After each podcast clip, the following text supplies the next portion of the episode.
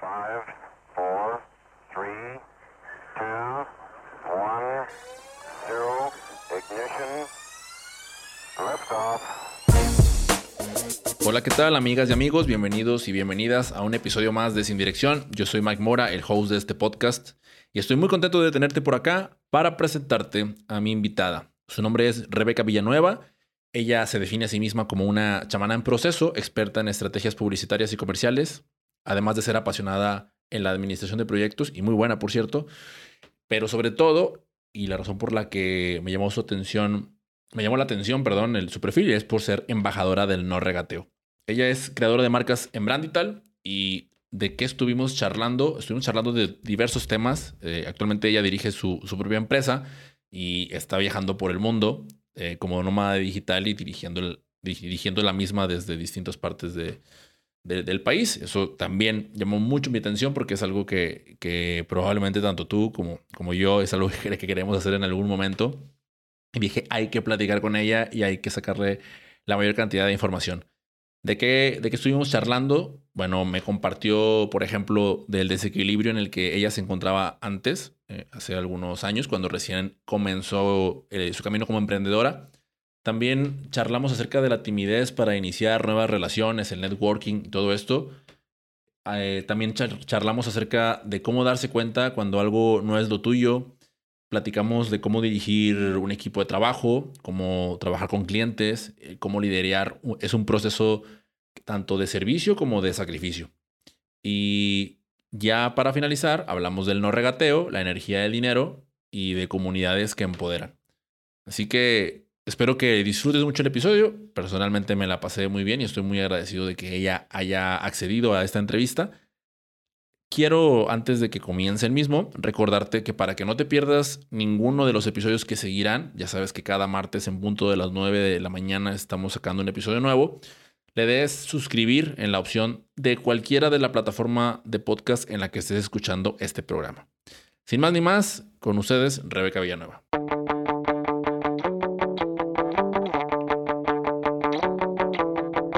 Algo de lo que me llamó la atención, dije, y me pareció buena para comenzar por aquí. ¿Cuál, fue tu etapa favorita eh, viendo, viendo para atrás cuando, eh, como estudiante? ¿Primaria, secundaria, preparatoria o facultad?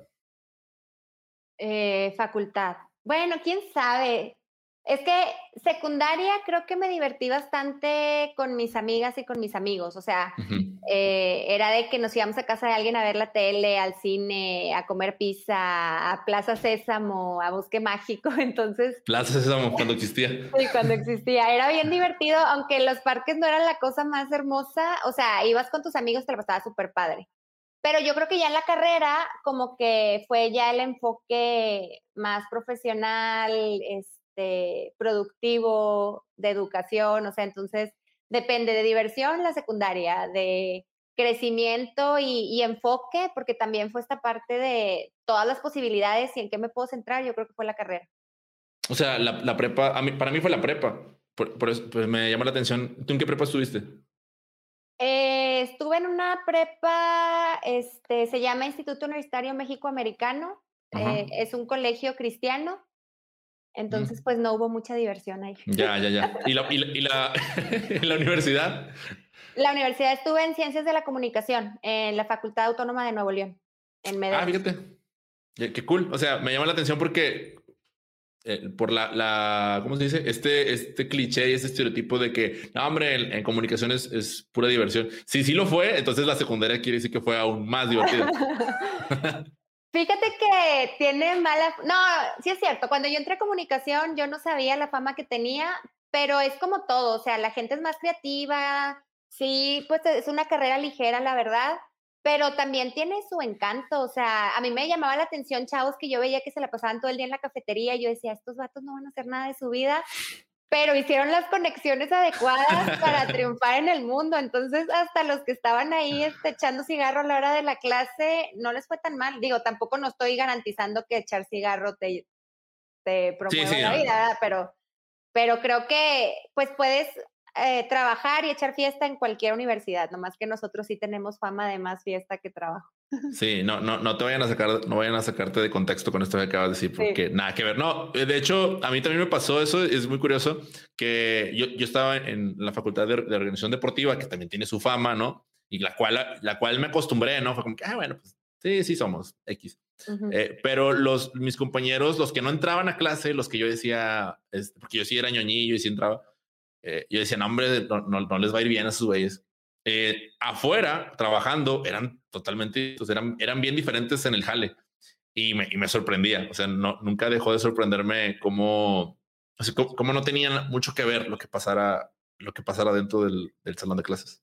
Sí, fíjate, yo siempre fui bien ñoña, o sea, de cienes, me enojaba si, no, si sacaba nueve, hacía tareas. Y luego cuando ya entré a la vida profesional, nadie nunca me ha pedido mi Cardex. Es más, nadie me ha pedido mi título.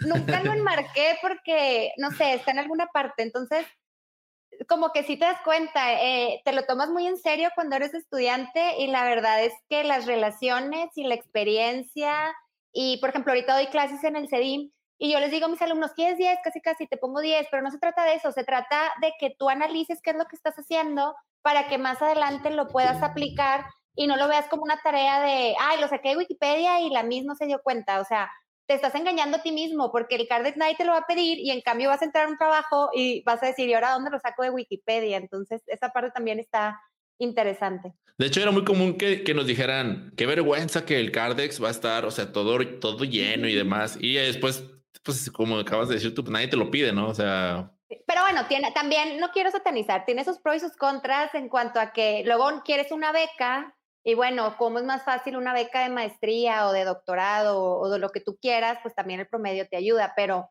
en la vida profesional, como tú dices, no te garantiza nada. Como decimos, como decimos. Como decimos, como decimos. No, yo también, no te garantiza nada.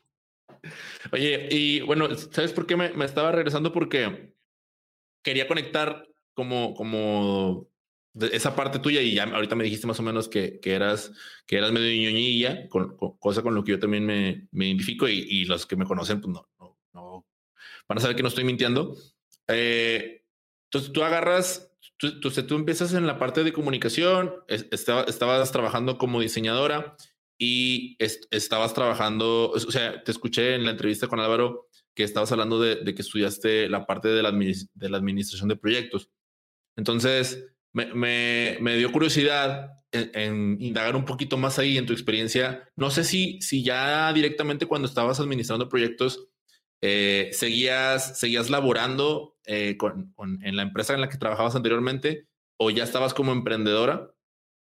Eh, no, estaba trabajando en la otra empresa. Mira, desde algo que me ha ayudado a mí mucho es que soy autodidacta. Me gusta mucho leer, me gusta investigar y soy adicta a los cursos, diplomados, talleres y todo.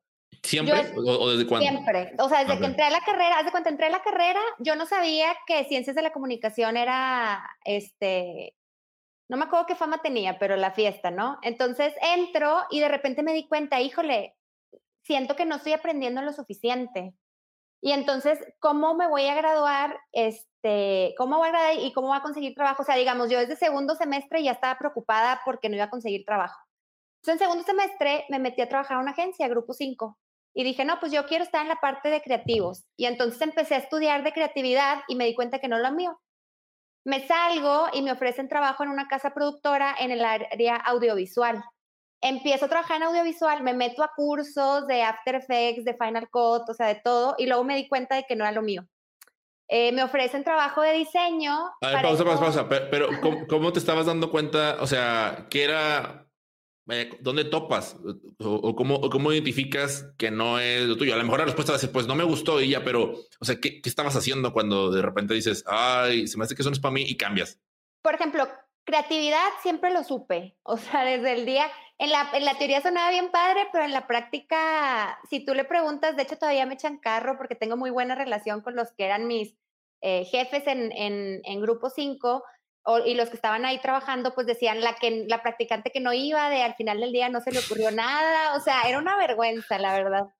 Que luego estuvo bien gracioso porque ellos empiezan su agencia y me contratan. Entonces, a pesar de que no me lucí, como que sabían que tenía potencial en otra área. Ah, ok, o sea, no, no en la misma área, te, te Sí, pusieron no, en no, otra no, posición. obviamente, no, no, no, no, Porque- tampoco tan tontos, ¿verdad? Porque, porque sí, se- no, pero por la discrepancia. Pero eh, en, en- o sea, te pusieron en un puesto más analítico, o sea, más de, De hecho- números, más, o- ok. Yo pasé por todas las etapas de producción, diseño, producción, audiovisual, este, creatividad.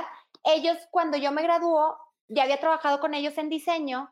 También me doy cuenta que diseño no era lo mío. Yo me daba cuenta porque como, me, como soy autodidacta, descubrí un tema y me apasionaba. Entonces, cursos, talleres. Y ya cuando aprendía más o menos, nunca fui experta, obviamente, porque pues no les dediqué tantas horas, pero sí llegué a un nivel pues mediano me daba cuenta, no me veo haciendo esto el resto de mi vida. O sea, no me veo diseñando el resto de mi vida, no me veo haciendo videos el resto de mi vida, no me veo editando audio el resto de mi vida. Entonces ellos me ofrecieron administración de proyectos. Administración fue la materia más aburrida que llevé en la carrera y juré nunca volver a tener nada que ver con administración. Entonces, cuando me ofrecen administración, obviamente les dije que no, o sea, no, yo no quiero estar en administración me, me insistieron un poquito de que ándale, pues mira, este, no me acuerdo cómo estuvo el tema, pero me dijeron, tú vas a poder como administrar o gestionar al equipo. Y entonces ahí me engancharon porque dije, ah, bueno, mandar sí me gusta, ¿verdad? Entro a trabajar y pues obviamente yo no sabía, pero siempre he sido muy organizada. Entonces, entre que hacía lo que podía hacer, investigaba, me gustó bastante el trabajo de administración de proyectos pero llegó un punto en el que me dije, pues no puedo estar improvisando, debe haber una metodología. Yo siempre desde la carrera eh, llevé freelanceos. Entonces en ese tiempo, además de estar trabajando en la agencia, eh, llevaba una marca que se llama Practum y ellos se dedican a dar capacitación a empresas en PMI, certificaciones. Entonces yo les estaba haciendo unos trabajos de diseño y les dije, ¿cómo ven si hacemos intercambio? Les hago diseño y me meten a PMI. Entonces fue una certificación bastante larga, no me acuerdo, como 120 horas, algo así.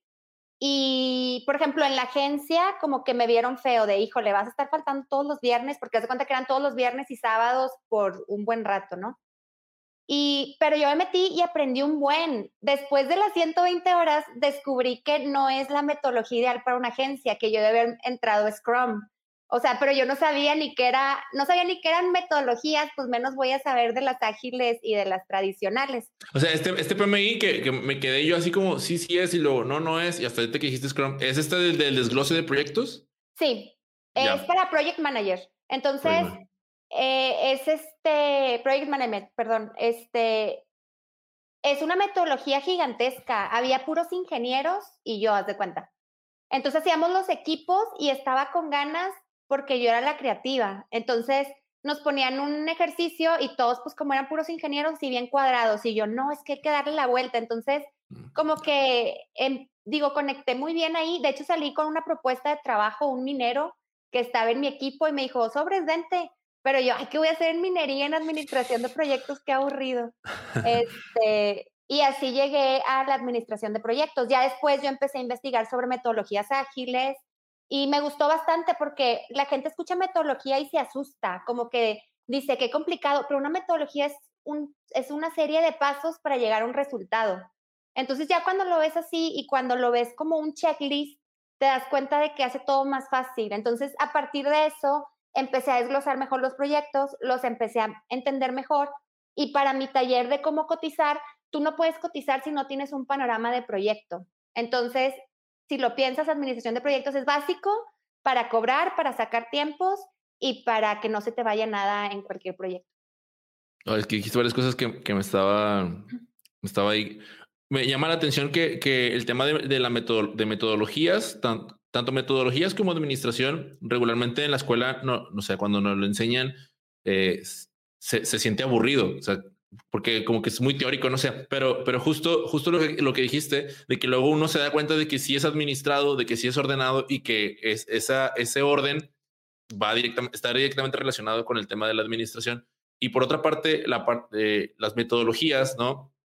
El método científico, pues uno, hasta uno lo menciona y dice, Ay, pero en realidad es como, no, pues es observar, ah, como A, B, C, D, ah, pues no, no está tan, no está tan loco, no, no, no está tan aburrido. Y, y si, y si tiene una más bien es creo que no, no, le veíamos aplicación directa en el día a día y por eso, por eso pues, no, no, nos, no nos llamaba la atención. O sea, bueno, al menos hablo desde, desde mi punto de vista. No sé, no sé si, si te sentiste tú igual.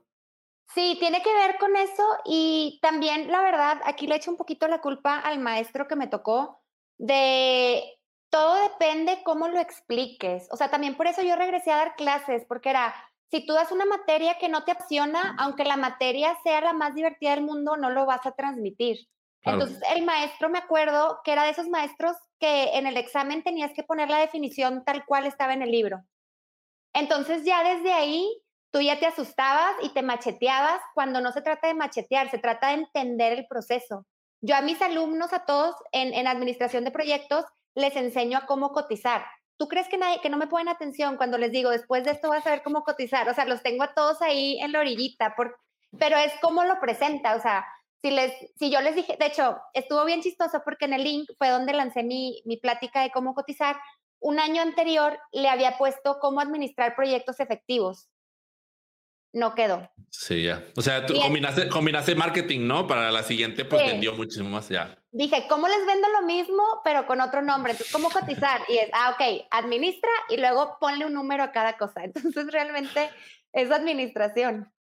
Bueno, para los que, para los que no sepan, el Link, el Link Monterrey es, el evento de emprendimiento más grande aquí en Latinoamérica. Y bueno, pues estamos platicando con una de una de sus ponentes. O sea, aplicaste y, aceptaron tu participación. Eso fue el año pasado. El año antepasado. El antepasado, cuando todavía fue presencial. Sí, todavía presencial me alcanzó, me tocó un año antes, eh, apliqué con el de proyectos exitosos, no quedé. Le cambié el nombre como cotizar y la verdad es que me fue bastante bien. O sea, me dieron una sala chiquita, eran para 50 personas y al final tuve como 80 o 100. O sea, sí hubo como mucho movimiento y también estuvo padre porque yo era guau, o sea, la gente está aquí, quiere escuchar, no se iba, entonces quieras o no te da así como este orgullo y, esta sensación padre de que lo que estás haciendo pues realmente es interesante para la gente. Sí.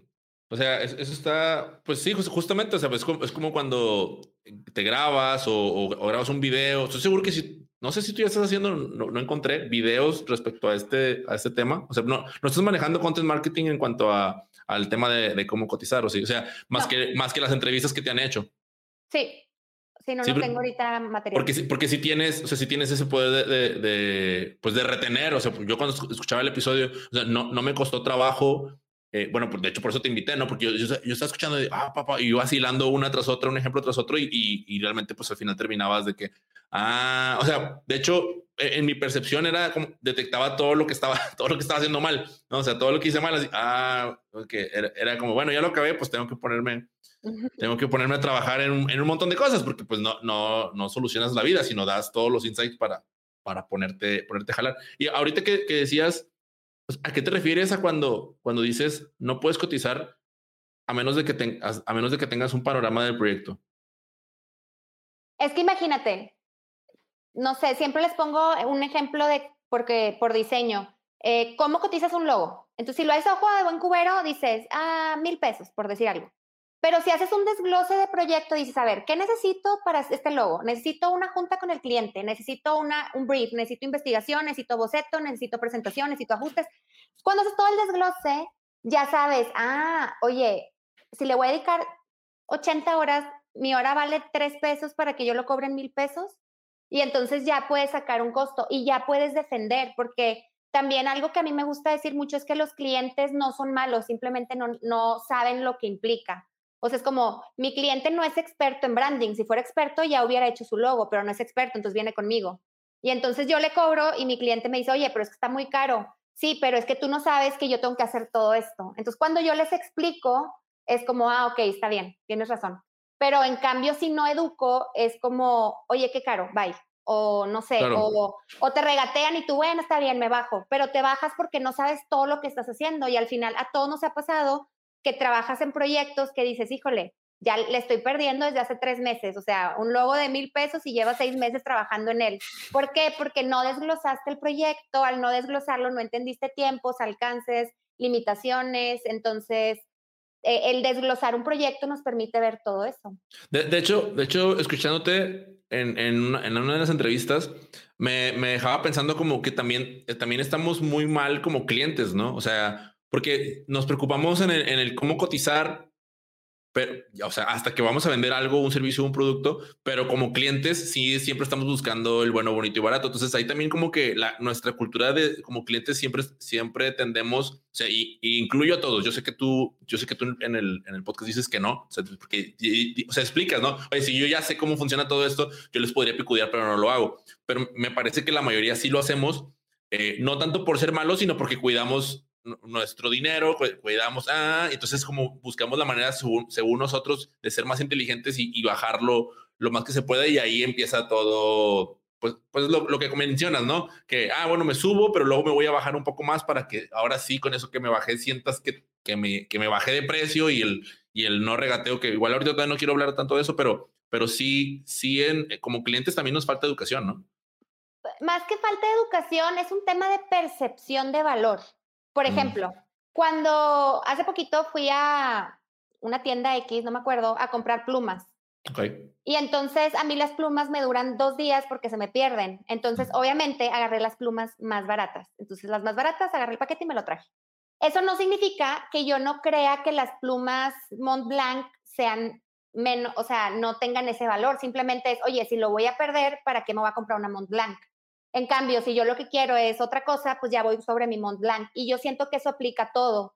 O sea, a ti a lo mejor un cliente o a mí, un cliente me regatea un logo, pero no, o sea, a veces es que no entiende el trabajo, pero también hay veces que dices, oye, pues es que mi, presupuesto es de 500 pesos, o sea, entonces yo sé que tu trabajo vale mucho más, pero ahorita no tengo ese presupuesto. Entonces también es una percepción de valor y, valor, a, sí, es, es que es valor, porque a final de cuentas cuando tú quieres algo, lo consigues. Y vemos gente que, con que gana este, lo mínimo y trae un iPhone. Entonces es, cuando quieres algo, lo consigues, ¿no? Pero cuando no, pues también le das prioridad a otra cosa y dices, oye, prefiero una identidad fea y traer un iPhone, por decir algo.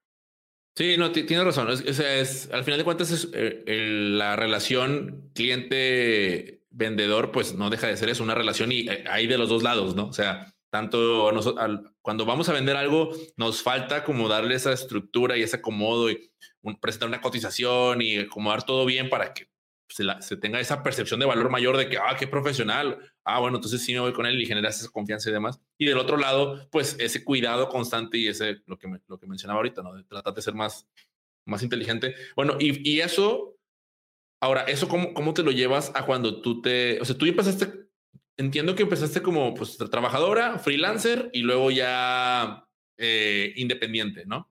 Pero todo eso lo aprendiste aplicándolo en el freelance o, te tocó ya aplicarlo cuando, cuando arrancaste de manera independiente tú sola con tu proyecto. En este caso creo que fue con Brandital, ¿no? Sí, con Brandital. No, o sea, yo cuando entré al PMI estaba todavía en TBB, que era la agencia donde yo trabajaba de Big Brand.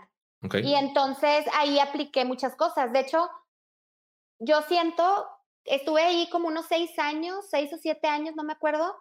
Fue una super escuela y, yo a todo mundo le recomiendo, sobre todo a mis estudiantes, tienes que trabajar en una empresa, porque si no empiezas como tú inventando cosas y sí vas a llegar al punto, pero te vas a tardar más. Entonces, eh, yo empecé aplicando en, en TBB y de hecho TBB fue el que me motivó a aprender, porque imagínate, de estar en producción a pasar a la parte de administración, pues yo no sabía tampoco muy bien de precios, yo no sabía de tiempos, aprendí muchísimas cosas. Entonces sí lo empecé a aplicar ahí primero y ya ponle que yo como al segundo año fue cuando llevé este, este curso, me clavé mucho en las metodologías ágiles ya autodidacta y estuve cuatro años más, entonces lo apliqué ahí y luego ya en Brandital es algo que aplico. Y es algo que justamente este, una diseñadora se acaba de unir hace un par de semanas y a todos les doy la misma plática de administración de proyectos, porque es un tema de cultura.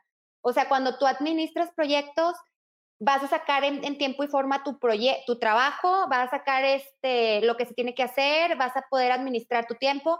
A mí me choca de que, oye, ¿cómo vas? Oye, ¿cómo vas? Oye, acuérdate esto. O sea, entonces es, oye, prefiero yo darte una capacitación de dos horas para que tú te administres y ya conmigo ver resultados, a yo estarte mandando mensajes cada 15 minutos para que no se te olvide lo que tienes que hacer.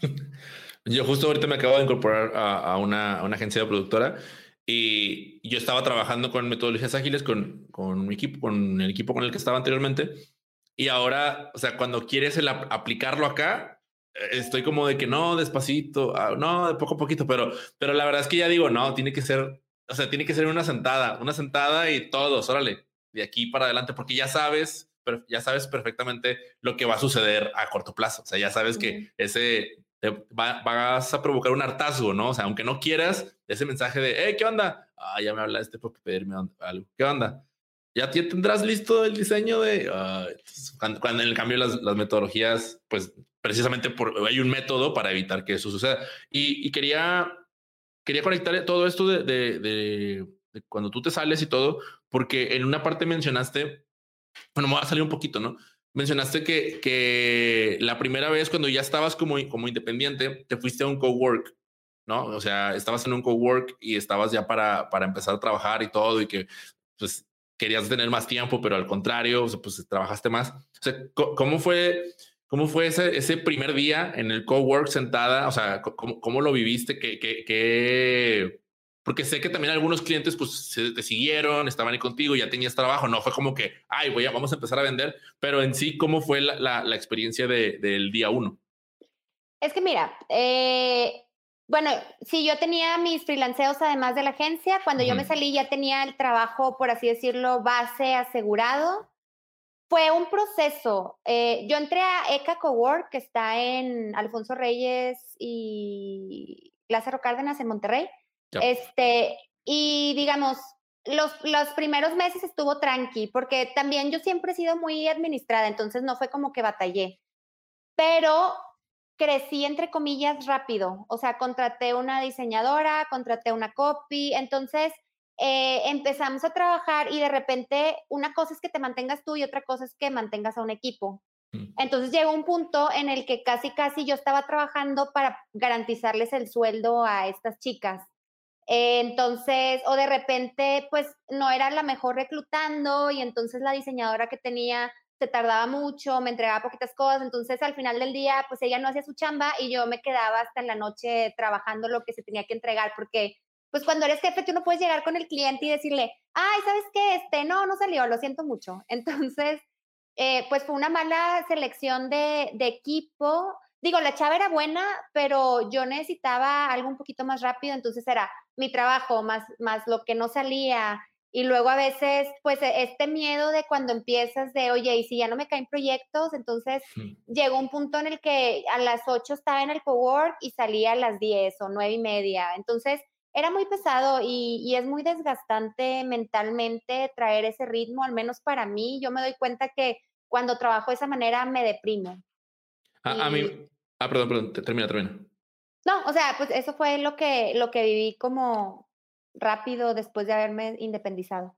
Es que, ¿sabes por qué te pregunto? Porque, o sea, justo ah, ahora que está, estás como buscando esta otra parte de, de, balance y estás llevando como también buscando en parte también la espiritualidad y el bienestar, eh, el bienestar propio, yo tengo un problema con, con, con el tema de, de, de, promover tanto el emprendimiento. O sea, y ahorita pues me gusta platicar contigo eso y preguntarte porque sé que tú traes la, la, experiencia viva, ¿no? Y, y experiencia fresca. que, que ahorita digo, los que te vayan escuchando se, van a dar cuenta de toda la experiencia que tienes a pesar de la, de la corta edad que, que, llevas, ¿no? O sea, has, acumulado muchas cosas, pero precisamente porque te has atrevido. Sin embargo, o sea, no es tan romántico como lo plantean, o sea, casi siempre lo plantean como esta historia de amor de sí, renuncia y lánzate y tú puedes, lo, de, lo demás y todo es mindset y todo es mentalidad. Y, y, y, y bueno, al menos en mi, en mi experiencia me he dado cuenta que la mayoría de los que promueven eso son personas que te, que te quieren ensartar sus cursos de cómo, cómo aprender a emprender, ¿no? O sea, más allá de, más allá de realmente, o sea, porque el, discurso es el mismo, ¿no? No, tú puedes y con lo que has desarrollado y todo. Y, y como esta campaña de no, no seas, no, no, trabajes para alguien más, pero luego sin querer te das cuenta de que la mejor escuela la agarras en las empresas que ya, o sea, que alguien más te enseñó y, te formaste con una metodología. Entonces, ese, ese discurso es el que a mí me choca, o sea, a mí me, no, me, no, me, no me cuadra y el otro día tuve una conversación y, no estaban muy de acuerdo conmigo, pero, o sea, no es porque, no es porque, ah, no emprenda nadie, pero, pero sí como la historia real del emprendimiento no es, no es este de color de rosa, ni color celeste, ni, ni todo bonito, sino al contrario, o sea, te, terminas batallando, terminas enfrentándote muchas cosas y, y si no tienes el acompañamiento adecuado, pues resulta aún peor. Yo, yo no sé si tú en ese entonces, en cuanto a apoyo y, soporte, si estabas, tenías a alguien o no tenías, no tenías a nadie. En ese entonces no tenía tantos mentores y mentoras. Este, sí me aventé algunas cosas solilla, pero sí tenía algo de apoyo. Algo que nos falta, y, me incluyo, estoy en proceso de trabajar eso a los emprendedores, es visión. O sea, yo entraba en lo operativo tanto que eso no me permitía crecer.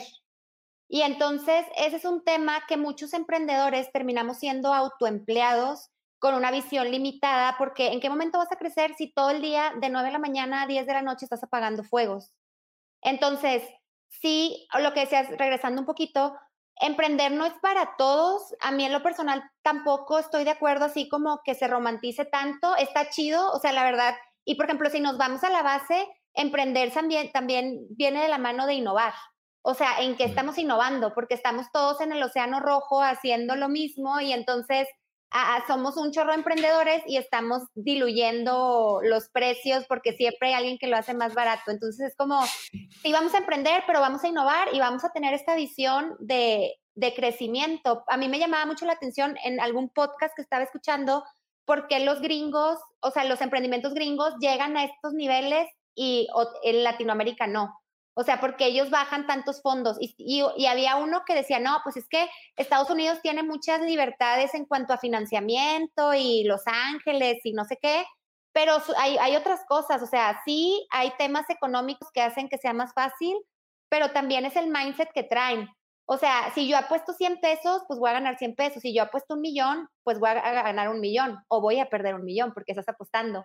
Pues también estos se van a las grandes ligas. Entonces, tampoco se trata de apostar por apostar, pero es con esta visión. Entonces, creo que ya me desvío un poco, pero ese, tema, ese tema del emprendimiento yo siento que fue lo que me falló, que estaba muy metida en la operatividad y no estaba creciendo y estaba con un equipo que yo estaba como controlando demasiado.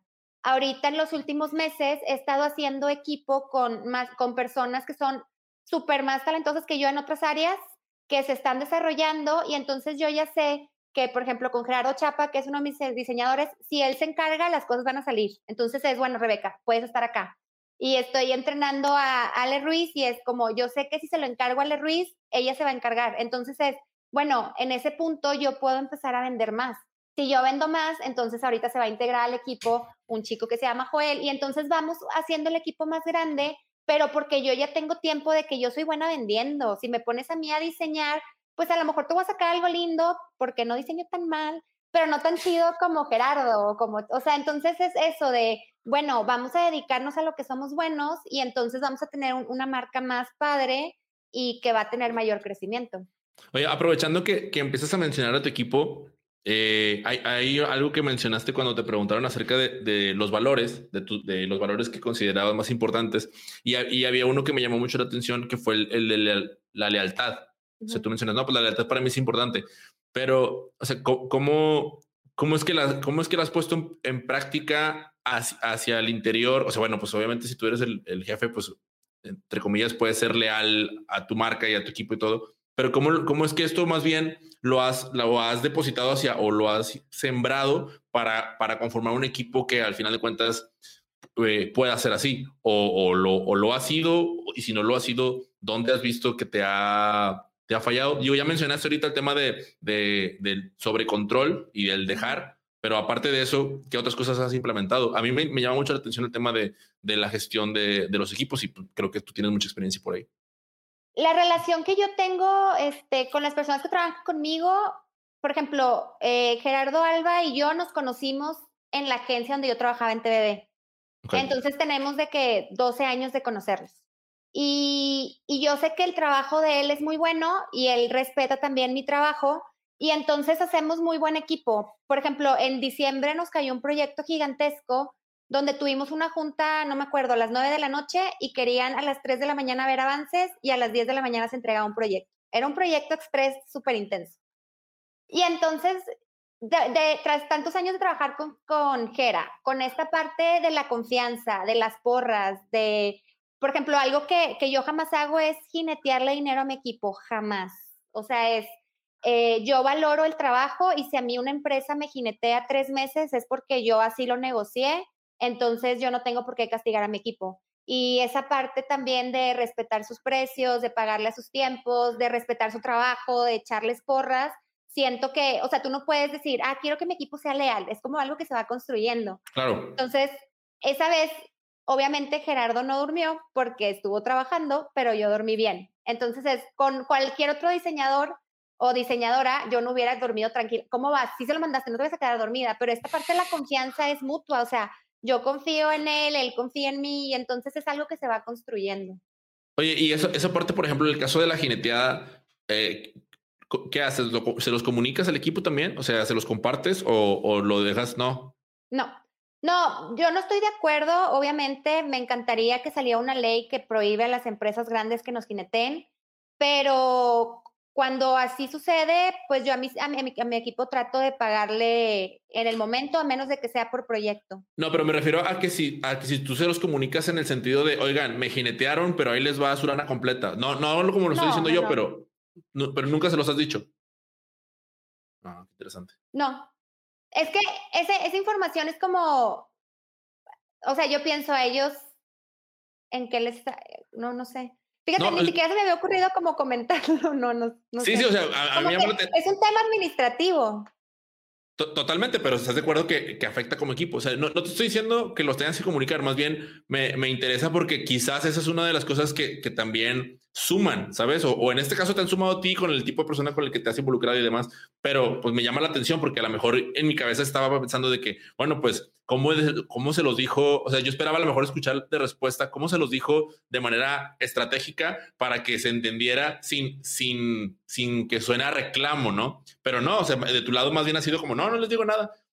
Como casi, casi. Es que, es que es mi trabajo eh, como líder de proyecto que mi equipo esté tranquilo. Total. O sea, por ejemplo, me ha tocado pocas veces, pero clientes que se me han pelado y, es como, yo no le voy a decir a mi equipo, híjole, se nos peló. Entonces, este, o sea, es como, esa es mi culpa como líder por no haber cobrado a tiempo, por no haber dado un buen seguimiento, por no, o sea, entonces, esa parte como que yo la separo mucho de, de mi equipo, pues ellos no tienen por qué enterarse de, de ese tipo de cosas.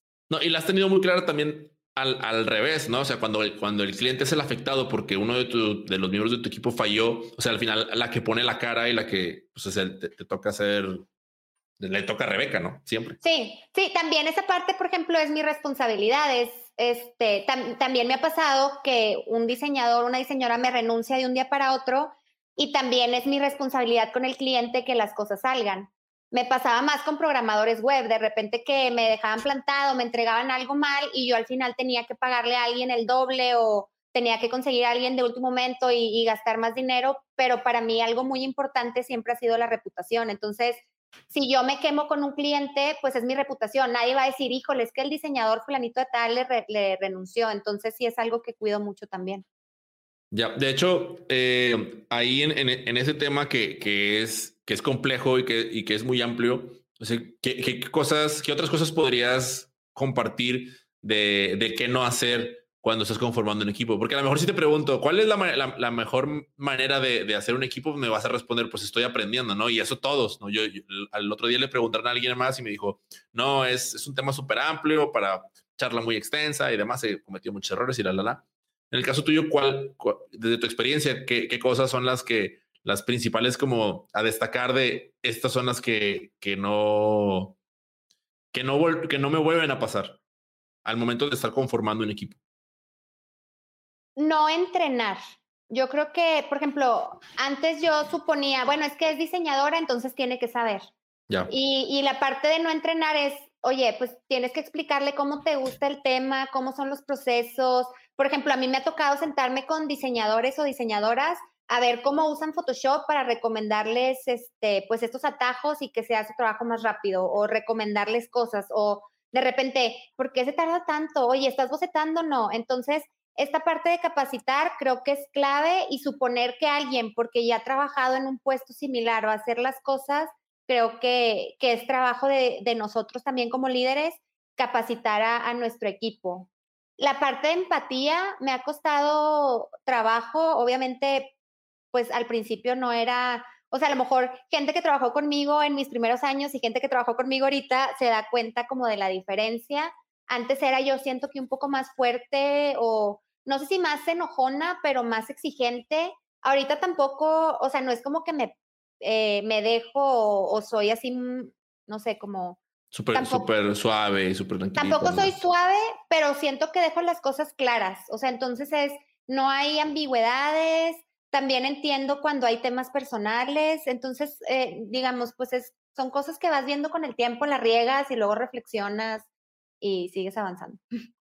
Claro, eh, de hecho, ahorita, ahorita que dijiste el tema personal, te, te comenté antes de, o sea, días antes de iniciar la entrevista, que algo que me llamó la atención durante, durante esta entrevista que hicieron en, en un live, uh, acerca de, de, la mención de una relación pasada cuando, eh, dentro de tu fase como, como ya independiente, ¿no? O sea, voy te voy a llamar como más independiente que, que emprendedora, pero a, final de cuentas eres las dos, ¿no? Te considero las dos. Uh, ¿cómo, ¿Cómo es que, o sea, de qué manera influye el hecho de, de, de que, o sea, ¿Cómo pongo la pregunta? Sí, o sea, ¿de qué manera influye el apoyo de, de, de, las otras personas en este proceso que tú vas teniendo de, pues, de educar a un equipo, de, de cuidar a un equipo? O sea, que al final de cuentas, vamos a decirlo así, está hacia abajo, pero los pares, o en este caso tu, tu pareja o tu, tu expareja, ¿qué, qué, qué, papel, ¿qué papel tomaba y de qué manera lo, lo, lo hacía? Para mí es súper claro el papel de una pareja en, en todos los aspectos de la vida. Y mi exnovio, este, Memo Ramos, él me ayudó muchísimo en mi desarrollo, muchísimo. O sea, eh, al inicio, por ejemplo, él era más socialité que yo. Yo era antisocialité, tenía mis, mis mismas amigas desde la secundaria. Y entonces era, bueno, pues ¿cómo vas a ser amigas si no haces nada más que salir con tus amigas de la secundaria? Entonces él fue como el que me empezó a empujar, a ver, eh, busca, cosas que hacer para que te ores casi casi. Entonces me empezó a motivar y yo empecé a salir, empecé a descubrir comunidades de emprendedoras, me empecé a sentir identificada, empecé a vender proyectos, empecé a hacer amigas, me ayudó muchísimo. En el tema del emprendimiento, a mí me daba mucho miedo, o sea, pues como a todos, miedo del fracaso. Desde que yo dije, me quiero salir, a que me salí, salí fueron dos años los que pasaron. Entonces él era el que sí me decía de que no pasa nada y salte y vente y era así como, ¿y qué es lo que puede pasar? O sea, eh, como que yo te apoyo. Esta parte también, quieras o no, te da bastante confianza. O sea, no es lo mismo aventarte tú sola que aventarte y saber que tienes como una red de apoyo. Él me presentó muchas personas que después fueron claves en mi vida y también me ayudó bastante. Él siempre me estaba echando porras, o sea, eh, digo, al final, pues la, la, la, relación terminó, pero seguimos siendo muy buenos amigos y él me ayudó en muchas áreas. Entonces, de repente, por ejemplo, hace un par de meses trabajé con una chava eh, que su novio la maltrataba psicológicamente. Entonces decía, no, estás tonta, ¿cómo vas a emprender? No, tú no tienes la capacidad. Entonces, imagínate emprender con alguien que te está diciendo que estás tonta o emprender con alguien que te está diciendo que eres un genio, haz de cuenta. Entonces, tu desempeño va a ser diferente aunque seas la misma persona. Y entonces para mí eso es clave en cualquier relación. O sea, yo no puedo estar en una relación eh, que no sea sana porque a final de cuentas no solo me va a afectar en mi vida personal, sino en mi vida eh, profesional, en mi vida social, en mi vida espiritual. Entonces creo que la pareja es clave porque también es una persona con la que pasas mucho tiempo. Si te la pasas viendo la tele con tu pareja o si te la pasas leyendo, si te la, que digo, hay tiempo para todo, pero también que sea una relación que, que te ayude a crecer. Bueno, y esto, esto te lo pregunto porque a mí me, me sucedió con los miembros de tu equipo, o sea, y, y, sus relaciones de pareja, ¿cómo, o sea, qué, qué, papel has visto que jueguen? O sea, ¿has visto que, que llegue a afectar? ¿O has, visto, has, has, encontrado algunas, algunas formas que a ti te hayan funcionado en, en determinado momento para contrarrestar un poquito de eso, porque sabemos que de repente a, a, a, nuestros compañeros de equipo, puede ser que su pareja pues no les esté aportando tanto. Es más, tú te das cuenta, ¿no? O sea, incluso cuando de repente, ah, chinga, ¿qué, qué pasó? Es que ya trae, ya trae novio, ya trae novia. Ah, pues como hubo un cambio, hubo un bajón, etcétera, etcétera. No dejó de ser prioritario acá. A ti, ¿tú cómo lo has, cómo lo has vivido de, de acuerdo con los miembros con los que has trabajado? Fíjate que no sé, o sea, creo que todas las personas con las que he trabajado han tenido relaciones sanas. Eh, sí. O sea, lo estoy pensando y, por ejemplo, unos se acaban de comprometer, que era si iba a casar ahora en el COVID, pero pues ya sabes, hashtag COVID y lleva mil años con su novia. O sea, entonces siento que, que la gente que trabaja cerca de mí, todos tienen relaciones bastante estables. Ah, qué cool. O sea, no, me ha pasado trabajar al revés pareciera como que a lo mejor hay una, una especie de atracción, ¿no? De, de, de, lo mismo. O sea, una atracción de, de atraer gente similar a, a, fíjate, ahorita estoy haciendo, estoy haciendo así como memoria y, y, me cae, me cae a mí mismo como que, ah, pues por eso mismo. O sea, como que estás bien y atraes gente que justamente también se encuentra bien en esas áreas, ¿no? Fíjate que no lo había pensado, pero pues puede ser.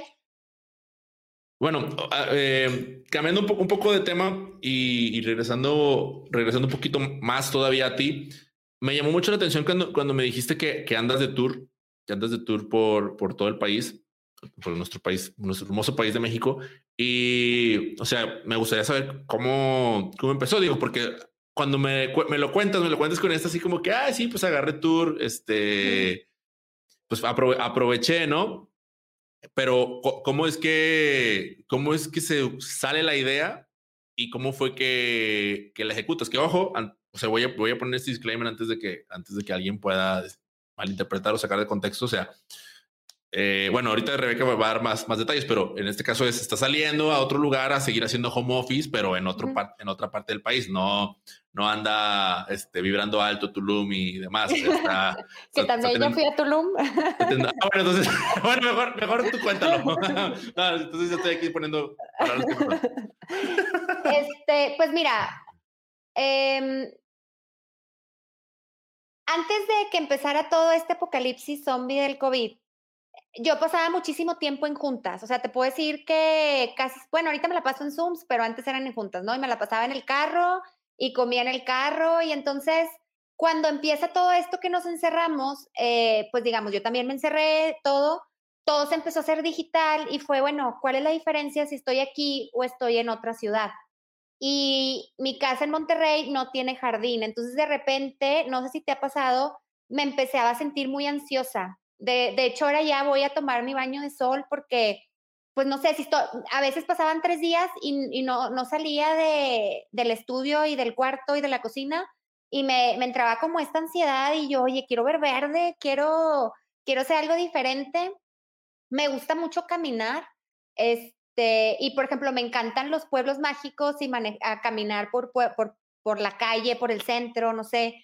En Monterrey, pues no, no salgo mucho a caminar más que al parque.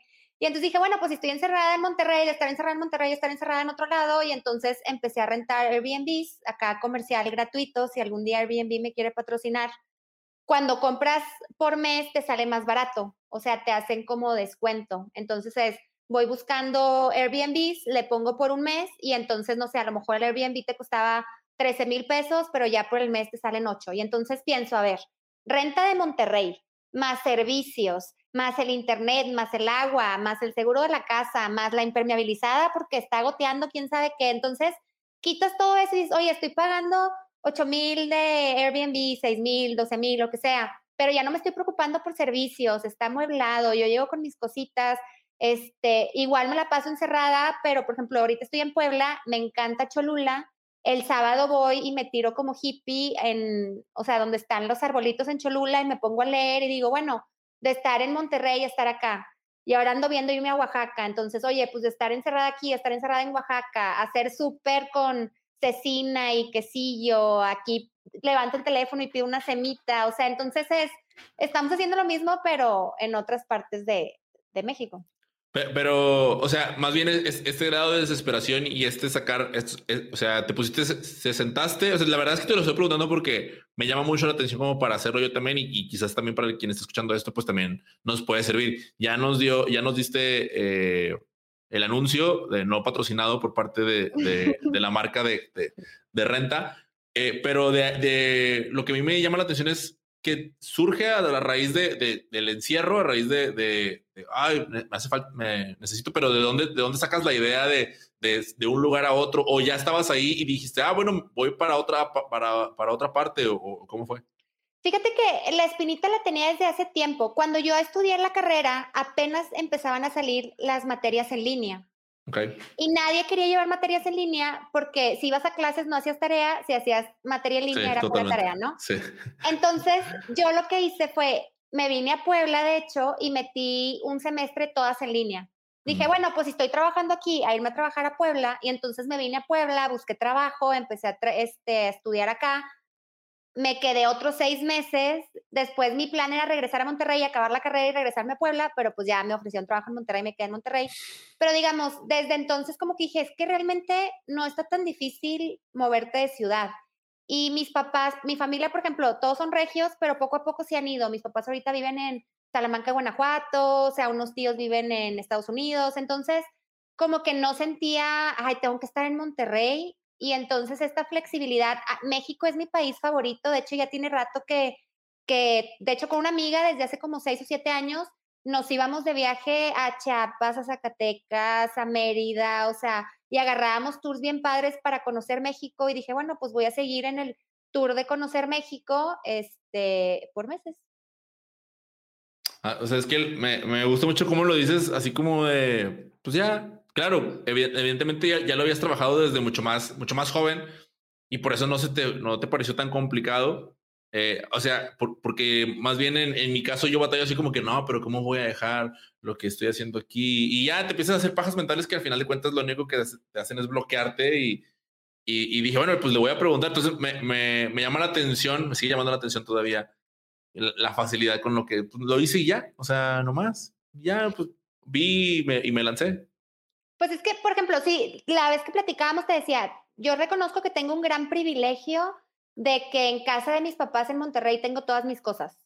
O sea, a lo mejor, por ejemplo, si dijera, oye, ¿dónde dejo mi, mi cuarto? ¿Dónde dejo mi escritorio? ¿Dónde dejo mis cosas? ¿Dónde dejo mi ropa?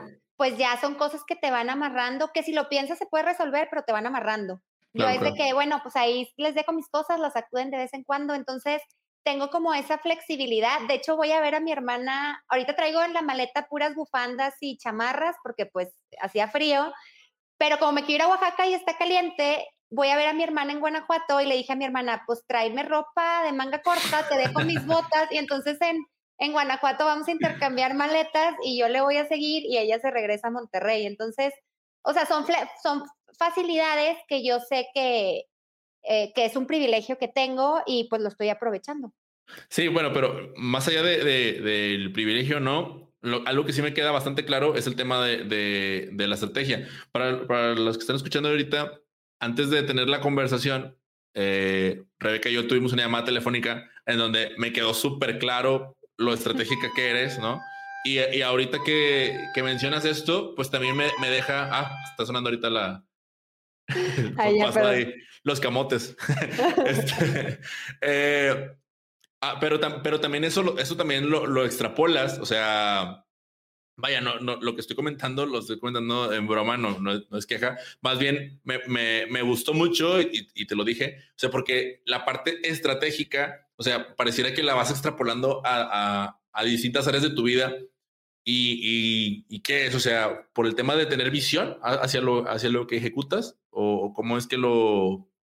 ¿Cómo es que lo interpretas cuando dices? Es que, ¿sabes por qué te pregunto esto? Porque eh, en, en, una de las entrevistas escuché decir la, la, palabra estrategia como, como cinco veces en, no sé, en, un periodo muy corto de tiempo. Y cuando hablé contigo, lo, lo, lo confirmé. O sea, bueno, es como, no, no porque lo hayas repetido otra vez, sino porque dije, la, tiene clara. O sea, realmente está viendo cómo le va a afectar cada, cada paso y luego lo conectaba con la parte del desglose de proyectos. Total, o sea, yo dije, bueno, pues, o sea, ¿qué onda con esta chava? No, o sea, ¿de, dónde, de dónde surge el ser tan, tan, tan, estratégica en, en distintas áreas de su vida? No sé de dónde surge, pero no sé si siempre ha sido así. Todo tiene un objetivo. O sea, para mí todo tiene un objetivo y si no tiene objetivo, entro en cortocircuito. Entonces, por ejemplo, cuando entré a la carrera, o sea, mi objetivo es tener un buen trabajo. Si yo veo que la carrera no me está dando todos los conocimientos que necesito, ¿de dónde los voy a sacar? Ah, experiencia laboral. Eh, mi objetivo es estar básicamente tranquila, en equilibrio. O sea, te decía, si yo me la paso trabajando, me deprimo, porque digo, ¿a poco nomás vine a trabajar a esta vida y, y entro en crisis existencial? Y entonces digo, bueno, si ahorita estoy encerrada en Monterrey, ¿qué tal si me encierro en otro lado? Y entonces, a mí me encantaría, por ejemplo, conocer gente. Obviamente ahorita pues no se puede, si eh, esa parte es lo único que sí extraño, como a veces el contacto humano, pero está chistoso porque hay en todos lados. Hace como dos semanas fui a caminar a un parque, a una comunidad de gente que camina y eran familias y obviamente yo, bueno, yo no corro, entonces me dice, vamos a correr, y yo, yo no corro, ah, bueno, te quedas con los niños, y ahí voy yo caminando con los niños y los perros, entonces, de que en todos lados puedes hacer como amigos o conocidos, este, entonces, pues son cosas que, que valoro mucho y, tener experiencias. También ahora que llegué a Puebla, que me preguntabas precisamente lo de los cuencos, pues encontré un retiro y, y me inscribí porque estaba aquí cerca, entonces voy aprovechando donde estoy para, pues ver cosas diferentes, porque luego estamos en Monterrey y pues no sales de los mismos cuatro lugares cuando hay mil opciones para descubrir allá afuera. Sí, sí, coincido, coincido en, ambas cosas, tanto en que, repetimos, o sea, somos de patrones y siempre andamos buscando lo, ah, vamos a fundidora y vamos a no sé qué, y siempre es lo mismo de siempre.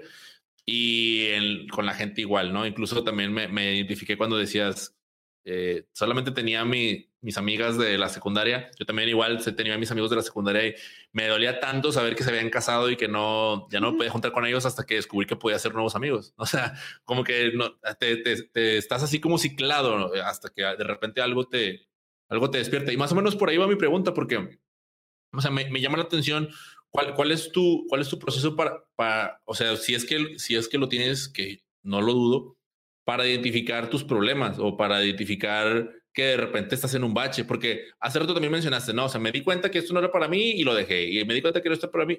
E, eso, de, de alguna manera, para ti pues puede sonar natural, pero yo me identifico como una persona que, que me cuesta trabajo identificarlo hasta hace poco. Hasta hace poco yo empecé un, un proceso de retrospectivas cada cierto día de la semana y ahí fue donde empecé a como a, medir y a evaluar y, ah, mira, pues estoy, la estoy regando aquí y acá. En el caso tuyo, que, que tienes muchísimo más tiempo, o me da la impresión de que tienes más tiempo haciéndolo, o sea, ¿cómo, cómo es que lo, lo ejecutas? O sea, ¿de, qué manera te das cuenta de que, ah, eh, es eso, ¿de qué manera te das cuenta? De, de, que o estás repitiendo lo que no te gusta, o de que vas por un camino que no, que no, que no es, o, o simplemente te pasa. Mi frase favorita hasta ahorita es la de que locura es hacer lo mismo y esperar resultados diferentes. Entonces, para mí es muy claro lo que quiero o, trato de que sea claro. Me ayuda mucho a escribir. Ya tengo muchos años con un diario y lo que hago en mi diario es qué estoy haciendo, cómo me siento, a dónde voy. Y entonces en esta parte yo me doy cuenta, a ver, eh, yo me visualizo, por ejemplo, con una pareja con estos, con estos temas si estoy en una relación y veo que mi pareja va para allá y yo para acá, yo podría seguir con esa pareja porque me la estoy pasando súper chido, pero es no, o sea, yo quiero ir para allá, entonces, pues termino la relación porque yo voy para el otro lado. En un trabajo, o sea, en el trabajo es lo mismo, es, a ver, por ejemplo, hace poquito dejé ir un cliente que amaba realmente este cliente pero el proyecto estaba demandando demasiado. Entonces era, bueno, eh, el costo es mayor. Yo sabía que si subía el, costo me iba a dejar, pero dije, bueno, ¿qué tipo de clientes quiero y, y para dónde va mi negocio? Entonces me dolió porque era de mis marcas favoritas, pero pues era una marca que no cumplía los requisitos que yo necesitaba para que Brandital llegue a donde yo quiero que llegue. Entonces, también esta parte es como saber tomar decisiones eh, a, con visión a mediano plazo, porque a corto plazo estaba con ganas. Eh, terminé hace poco una relación que estaba padre, pero no me iba a llevar a donde yo quería que me llevara. Entonces, son cosas pues que me ayuda, no sé, siempre he sido muy enfocada en esa parte. Oye, ¿cada cuándo haces esto de, de, identificar lo que es bueno para, para brand y tal? O sea, por ejemplo, ahorita lo, lo, lo que dijiste del cliente que tuviste que dejar, es que mi, mi, pregunta va por el lado de si lo haces por ciclos o, o, o si nada más, pues nada más es porque siempre ha sido así. por ejemplo, en el caso de Brandital sí lo hago por ciclos, o sea, eh, cada, por ejemplo, este cliente ya sabía, ya lo sabía, pero lo estaba alargando lo inevitable. Entonces, hasta que digo, ya, Rebeca, es suficiente. Este, lo trato de hacer constantemente. La, gente que me conoce sabe que a veces batallo con la parte del equilibrio laboral. De hecho, el año, hace como dos años me tomé un mes sabático porque ya estaba harta, o sea, tuve una sobredosis de trabajo y entonces suelo caer en los extremos desde entonces dije, oye, ¿por qué me voy a esperar a caer en una desesperación, a caer en una depresión o algo para hacer, tomar este tipo de decisiones? Entonces, trato de estar como muy alerta y decir, voy para acá. Y cada, no sé, te diría cada dos semanas, pero lo trato de hacer muy constante. Voy bien, voy bien, voy bien por aquí. Y si no, para ajustar. Porque te digo, es lo mismo, eh, la frase de, de locura es, ay, es que no crezco, ajá, pero sigues haciendo la misma dinámica de hace tres años, pues ¿cómo vas a crecer? O sea, entonces tratar de, de, pensar diferente para pues que tenga resultados diferentes. Ya. ¿Alguna vez has aplicado las metodologías ágiles en tu propia vida? Sí, en todo, sí, sí, sí. Sí, me estaba dando esa, me estaba dando esa impresión. Creo que por, para allá era donde era lo que quería identificar y me imagino que, o sea, pero me refiero a, con el equipo, con los equipos de trabajo me parece súper común porque pues cuando te las enseñan es, va, va, hacia allá van enfocadas. Me refiero hacia, hacia, hacia ti en lo personal. Sí, no, la, la, administración de proyectos para mí es parte de cualquier cosa, o sea, eh, si vas a comer saludable, ¿qué necesitas para comer saludable? Entonces la gente dice, quiero comer saludable y no lo logra. ¿Por qué? Porque no definiste tiempo, porque no hiciste el súper, porque compraste chocolates. Entonces es que para que las cosas funcionen, yo sí soy muy de desglosar todo y lo aplico en todas las áreas. Obviamente hay cosas en las que batallo más. El ejercicio, híjole, no sabes cómo me cuesta hacer ejercicio pero hay otras cosas que me salen más natural, entonces son así el equilibrio. yo con, el ejercicio lo que tuve que hacer fue como, por ejemplo, yo, yo fui al parque dos semanas a, correr, regresaba, o sea, desde que me iba a ir, me, me, ya iba como estresado de que chingado, tengo que correr. Ahorita lo que hago es como voy a caminar y haga, o sea, hazle como quieras, güey, va a ser caminar y hiciste ejercicio. Y, y, dentro de casa hago como los, los tres ejercicios que me salen y con esos, con esos me voy. O sea, ya el solo hecho de me puedo llenar la boca y decir, estoy haciendo ejercicio, aunque sea un poquito. Yo sé que es poquito y que no es suficiente, pero ya puedo decir que estoy haciendo ejercicio. Eso es lo que a mí me ha, me ha funcionado en, en ese sentido y creo que a ti te funciona la parte de la caminata, ¿no? También. Sí. Bueno, el, cuánto es mucho y cuánto es poquito es subjetivo, pero más o menos por ahí va. Va. Ahora, eh, quiero conectar ahorita lo, lo, que me estás platicando de, de de pues que fuiste como workaholic, por así decirlo, ¿no? O sea, eres una adicta al trabajo y ahora eres una persona que, que, que se autodenomina una chamana en proceso. Entonces, e, en, en esa parte, pues yo, soy muy escéptico de, de repente en, en, todos estos temas, pero soy un escéptico que, que quiere también que está abierto a aprender y, y, pues como de repente cuando alguien, por ejemplo, alguien que yo admiro mucho, en, el caso tuyo, que yo te veo todo lo que andas haciendo y luego sé que sé que estás en, en, esas ondas, es como de, a ver, pues, pues ¿qué anda, qué anda haciendo la gente allá? De hecho, regularmente la gente a la que, a la que le empieza a ir muy bien, eh, algunos, no todos, pero tienden como, como a, inclinarse por el lado, el lado espiritual y luego hay otros que después se, vuelven también, tratan de ayudar a la gente y bueno, etcétera.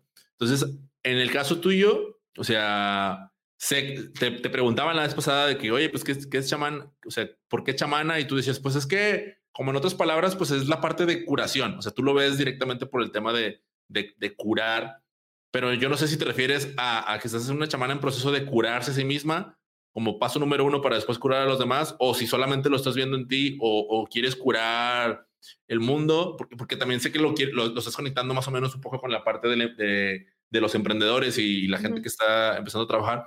Pues me, me, gustaría saber, o sea, que me, que me contaras un poquito más de eso. Ok, Mira, soy workaholic en rehabilitación, o sea, porque todavía a veces caigo en desequilibrio, pero hace varios años, que fue cuando me empecé a cuestionar, porque la vida no era nada más trabajo, empecé a leer más, empecé a desarrollar mi parte espiritual, siendo la parte espiritual de conexión conmigo, porque vemos muchas ramas dentro de la espiritualidad, pero yo quería conectar conmigo, o sea, el simple hecho de escuchar tu cuerpo. O sea, yo empecé a escuchar mi cuerpo de, oye, los elotes me matan, y lo siento, amo los elotes, pero un elote me destruye por dentro. O de repente, eh, las palomitas acarameladas las amo, pero yo no me daba cuenta, ahorita que soy consciente, me echo un tercio de, de bote y ya estoy por reventar. Y antes era de que me echaba todo el bote. Entonces, cosas así de que, oye, escucha tu cuerpo cuando está cansado, cuando tiene hambre, cuando te dice que no va por ahí. O sea, entonces, esta parte espiritual para mí ha sido eso del equilibrio sin buscarlo directamente, he conectado con la música, o sea, me, me gusta mucho, tampoco no me gusta, o sea, no, no me considero experta, pero estoy como en este proceso de aprender para mí y en el proceso estoy compartiendo cosas. Te, comentaba que con el COVID empecé a dar mentorías en temas de emprendimiento y me ha tocado que termina la gente llorando conmigo. Por eso me metí a estudiar psicología. Este, que si es que esto va más allá de si tengo ganas o no tengo ganas. O sea, entonces, o va más allá de si yo le dedico 15 horas a las redes sociales o no. Hay mucho estrés, hay mucha competitividad, o sea, yo a mí también, bueno, a mí me, sigue pasando, es algo que estoy trabajando. Es una carnicería afuera, la neta. Y entonces es muy estresante, es muy estresante, es mucho trabajo y necesitas estar bien mentalmente para poder eh, sobrevivir ciertas cosas. Antes también, ahorita no lo comenté, pero yo me tomaba las cosas muy personal.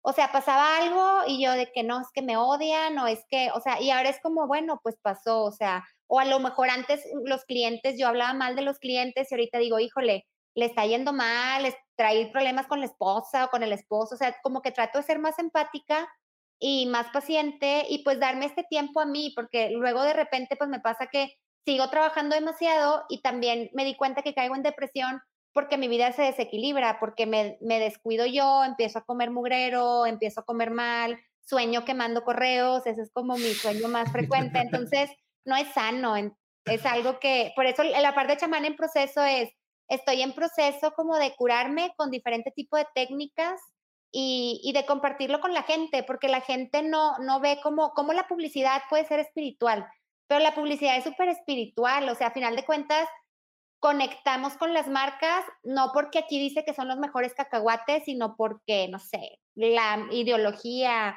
este, el sabor. Entonces siento que, que hay muchas cosas. Nosotros como emprendedores, si emprendemos desde el miedo y la frustración, también es el tipo de clientes que atraes, es el tipo de proyectos que vendes. Entonces, pues mejor atraer abundancia, clientes buena onda, clientes que te tratan bien y entonces se vuelve como un círculo.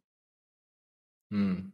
Ok, ahorita mencionaste el, cómo en la parte de, de la alimentación, o sea, aquellas cosas a las que les dices no, es como una, una parte de, pero, o sea, ¿en, qué rama estás eh, conectando contigo misma? También, también comentas en el tema de, la música y ahorita te, te, voy a preguntar acerca del tema del, un poquito más acerca de la escritura, que sé que, que, que podemos ahondar un poquito más ahí, pero no sé, o sea, eh, para mí el chamanismo eh, pues tiene una concepción visual, ¿no? De, del chamán, de, del, brujo. Eh, en este caso, tú lo, dices más como, como un concepto para, ay, estoy conectando conmigo misma, o realmente estás, estás yendo eh, a, algún tipo de, ritual, algún tipo de, ¿cómo se dice?, de ceremonia en la cual tú estás aprendiendo a meditar, a conectar más contigo. O sea, ¿cómo es eso? Sí, estoy en rituales y en talleres de chamanismo, o sea, es algo que a mí me llama muchísimo la atención. No me vas a ver este descalza, vestida de cierta manera, quemando incienso. Bueno, quemando incienso sí, pero no sé cómo. no me vas a ver, bueno, no, sí. Ah, de hecho, descalza, también descalza. o sea, lo que me refiero es que no me vas a ver como, como la imagen que te imaginas de, de un chamán en la selva, pero eh, es como conectar con las raíces. Por ejemplo, en, un taller de, eh, en, un taller de chamanismo veíamos cómo no conectamos con la naturaleza, cómo no sentimos la energía, cómo no, y entonces son cosas que a mí me llama mucho la atención, que trato de experimentar, no son cosas que ande compartiendo este públicamente, o sea, si tú te metes a mis redes no vas a encontrar nada más que la frase esta de chamanismo, pero yo lo trato de hacer más práctico, porque también ese es mi proceso, o sea, mi proceso ahorita es ir a estos rituales, a estas ceremonias, estar en talleres de chamanismo, conectar con un, eh, con un ser vivo de alguna manera, pero yo lo que quiero transmitir a la gente es la parte de equilibrio. Entonces, yo, si te fuera a dejar algo a ti, Mike, a lo mejor sería más como, pues tranquilo con tu emprendimiento, un paso a la vez, este, no te compares, dedícate tiempo, come bien. Y es como te estoy metiendo temas de chamanismo, pero de una manera soft. O sea, como que todos estamos en, en diferentes niveles y, y para mí chamanismo es un guía espiritual. O sea, al final de cuentas los chamanes son guías espirituales. Eh, hay algo muy fumado que nunca había dicho en voz alta, de que en público, mi en mi familia hay muchos líderes religiosos en mi linaje, por así decirlo, y a mí eso me generaba conflicto porque como que yo me quería despegar de esta parte religiosa, pero luego me di cuenta que es un tema espiritual, o sea, ellos están conectando con la religión desde la espiritualidad, yo estoy conectando con otras áreas desde la espiritualidad, entonces se me hace muy, muy padre porque también en el tema de chamanes hay linajes. O sea, regularmente los, los chamanes vienen de linajes chamánicos y entonces, no sé, a lo mejor eso me, me autovalida a mí misma, pero se me hace, se me hace interesante también cómo terminamos cumpliendo propósitos de diferentes maneras. Sí, pues es que es que cuando uno empieza a conocer, o sea, pocos, pocos tienen de repente la, la, fortuna de conocer su historia, ¿no? Porque la verdad es que no, no todos. Y pues al final del día vivimos contándonos una historia de nosotros mismos, ¿no? O sea, eso, eso es un hecho, mm, independientemente de cuál sea, cuál sea esta. A mí también, digo, yo, yo no es algo que yo he mencionado, hace ratito, hace ratito mencionaste del colegio cristiano. Yo estuve en la, practicando la religión hace algunos años y en, otro podcast mencioné que para mí fue todo un drama el tema del cambio de religión y bueno. Pero dentro de mí de repente nació un deseo por ser pastor, ¿sabes? En algún momento de mi vida yo quería ser pastor porque, porque quería hacer bien y quería compartir y quería ver, o sea, más allá de que si era la palabra de Dios o no, pues mi interés era compartir para que la gente eh, estuviera a salvo y estuviera bien. Entonces, de repente ese tipo de cosas, o sea, si no te das cuenta, pero te mueven hacia, hacia en el sentido de, quiero ayudar, o sea, el, en el sentido puro es querer ayudar. Y a, y a mí me llamó mucho la atención, eh, o sea, porque no, no, te, no te imaginé ni con collares, calaveras colgando, nada por decirlo, o sea, no, no lo, más bien lo que quería era, era entenderlo mejor, porque a mí me pasó hace, en diciembre justamente me, me, tocó estar apoyando en un evento de, de Mindful Academy, que es de mindfulness directamente, y, le, tirábamos a, a Raciel, le tirábamos carro de que, ah, sí, güey, con todos los abrazárboles eh, que, que, andan ahí, que meditando y todo. Pero ya cuando, cuando te acercas y escuchas la conversación es, ay, güey, y, y, volteas a verte a ti, o sea, como que estás escuchando y estás aprendiendo en otras áreas, así como nos metemos a que si emprendimiento, que si creatividad, que si administración de proyectos, y luego de repente, pero de ti y de tus emociones y de cómo conectas y demás. Eh, y entonces a mí era como de que, a ver, e, ella está ahorita estudiando psicología. No, está estudiando un, diplomado. No sé si ya lo acabaste. ¿Ya lo acabaste o estás lo no. sigues estudiando? No, está estudiando un, en junio. un diplomado en psicología y está asistiendo a rituales chamánicos. Entonces, ¿qué onda con Rebeca? ¿Sabes? O sea, es, como de, ¿qué, qué, ¿qué pasa? Ahora ya me cuentas también como, bueno, pues es que conozco esta parte de mi historia, estoy, la estoy explorando un poco más. Ahorita, en el presente, o sea, ¿Cómo estás? ¿en, qué, ¿en, qué, parte, ¿En qué parte sientes que vas? Pues estoy en proceso de descubrimiento. O sea, por ejemplo, a mí soy muy racional y eso la espiritualidad me ha costado un poco de trabajo porque todo lo quiero racionar y racionalizar y todo lo quiero entender.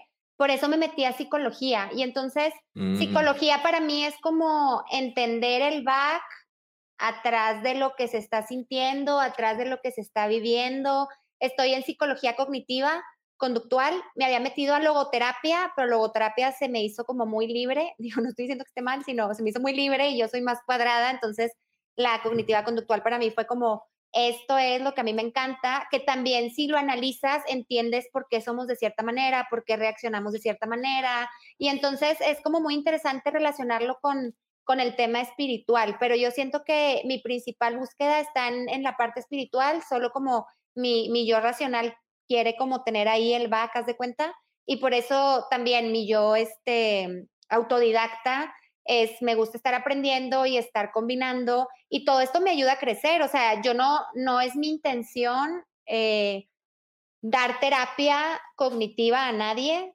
pero me ayuda a mí a entenderme y cuando escucho a alguien me ayuda a empatizar, porque ya sé que estás hablando desde un miedo, desde una creencia, ya, ya identifico los pensamientos, entonces está como interesante.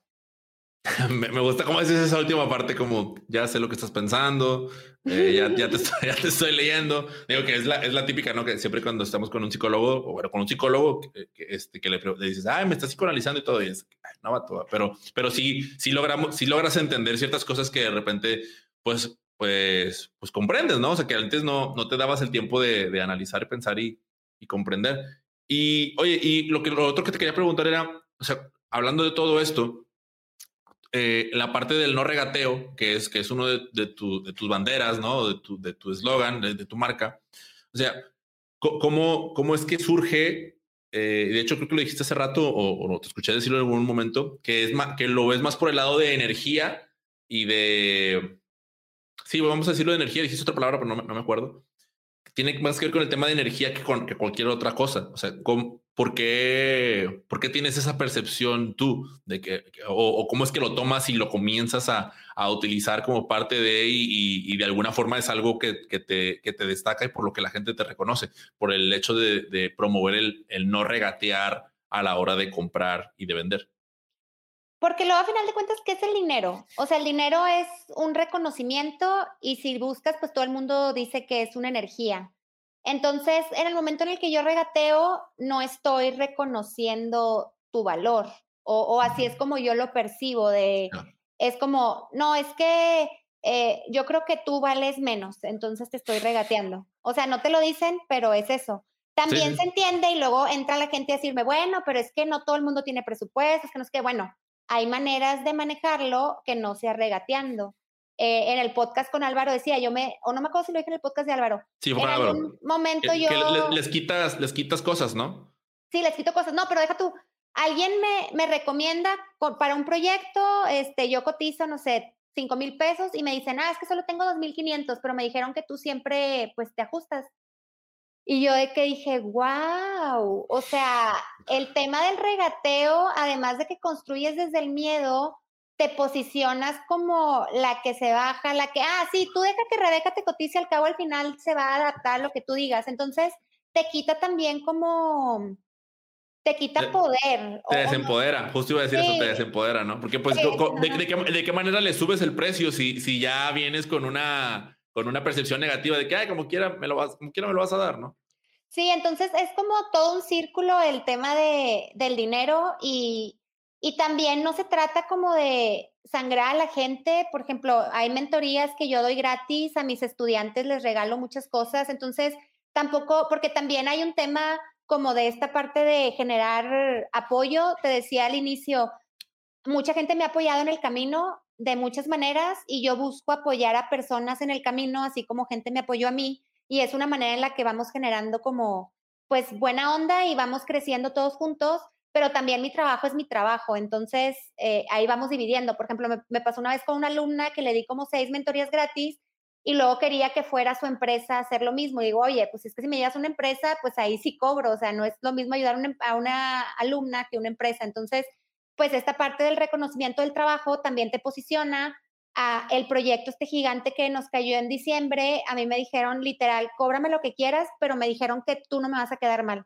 Y entonces para mí eso no tiene valor, digo, no, no tiene precio de, imagínate, lo bueno, sí, sí, sí, lo tiene, sí lo tiene, sí, pero, no, pero, sí, tiene, pero, sí pero, te entiendo, te entiendo. Pero no, eh, es esta parte del reconocimiento de yo sé que tú no me vas a dejar morir. Exacto. Cuando hay mucha gente que ya me dejó morir en el proceso. Entonces, eso es lo que yo busco construir y, y el no regateo también es darle valor a mi trabajo de, pues yo no te voy a dejar morir y, y no dejarte morir tiene un precio. Si te quieres arriesgar, pues también adelante. Eso está, eso está con madre. No dejarte morir tiene un precio, está, está bien chido. Oye, uh, ya, ya para, para, ir cerrando, algo que, que ahorita mencionaste es y que has eh, comentado en diversas ocasiones, no aquí, sino en otras partes también te he escuchado decirlo, es, es, es acerca de, de, de, la comunidad, del, del, del ser comunitario y del pertenecer a esas, a esas comunidades. De hecho, te preguntaba al, al inicio, antes de arrancar la entrevista, acerca de eso, de, de, la nota que escribiste, que me hubiera encantado leer antes de, de, de hacerte la pregunta, te soy muy franco. Este, tacha para ti por no mandármela en, en los documentos, no te creas.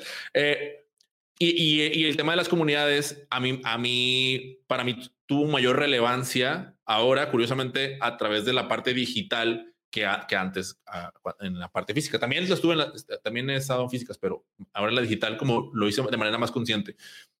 ¿De, qué manera, o sea, de qué, no, no, a lo mejor no toda la historia de cómo ingresaste, pero sí sé que, por ejemplo, una comunidad como la de Speaker Nights, no, no sé si fue la, tengo la percepción de que fue la primera con la que, con la que hiciste contacto, ¿sí? O sea, em, fui a, digamos, yo empecé, me convertí en cazadora de eventos, pero Speaker Nights fue la primera donde realmente hice clic, de cuenta. Ah, ¿Qué, ¿Qué es una cazadora de eventos?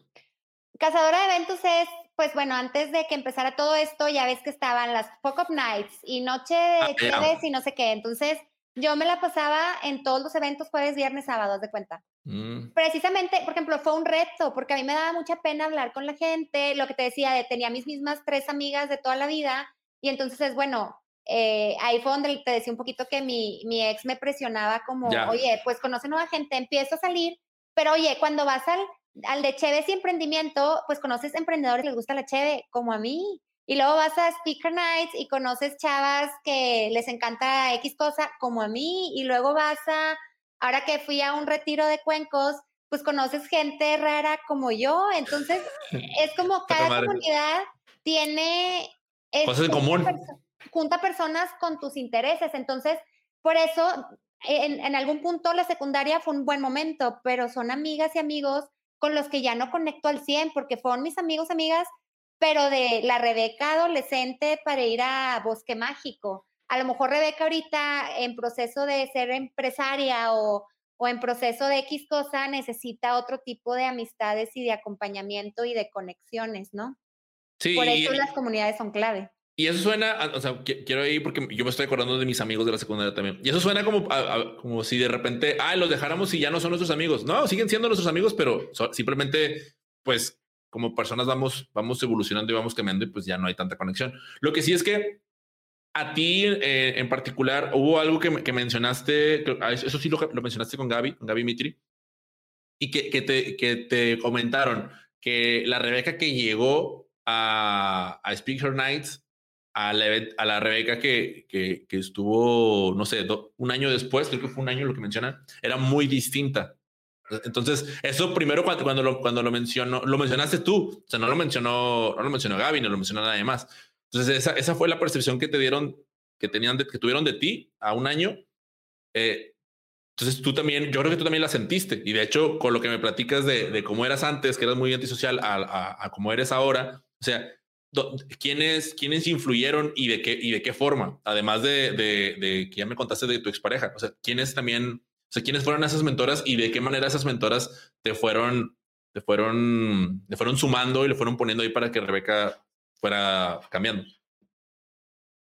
Pues es que fueron muchas personas, o sea, yo cambié porque, por ejemplo, cuando yo empecé, era yo sola en Brandital. Y entonces de repente me sentaba a hablar con Susi Salinas y veíamos ciertos temas y Susi me daba recomendaciones y entonces yo le bajaba dos rayitas y luego hablaba con Elena o la escuaga y Elena me recomendaba cosas y subía dos rayitas en otra cosa y luego alguien me recomendaba con alguien y entonces me llegaba un cliente nuevo y entonces para cuando acordé fueron muchos consejos que me ayudaron a mejorar mis procesos y mi visión y todo muchas recomendaciones que me ayudaron a crecer económicamente y pues tener más proyectos, me dejó contratar más equipo, que me dio espacio para más proyectos. Entonces, eh, siento que fueron pues un poquito de todo. Gaby, por ejemplo, eh, yo siempre reconozco mucho como toda, estas, toda la confianza que me dio en muchos temas. Ahorita soy mentora de Lab y ser mentora de Lab también me ha abierto puertas a que chicas de Lab me buscan para que les ayude con, con cosas de identidad o de marca. Y entonces además de que estoy dando los talleres, eh, me siguen llegando clientes, estos clientes me siguen recomendando, entonces es un crecimiento que he tenido como de todo el proceso, pero es, es en conjunto, o sea, porque un, consejo a lo mejor dices, hay un consejo suelto, pero 30 consejos, pues ya vas construyendo y vas viendo diferente.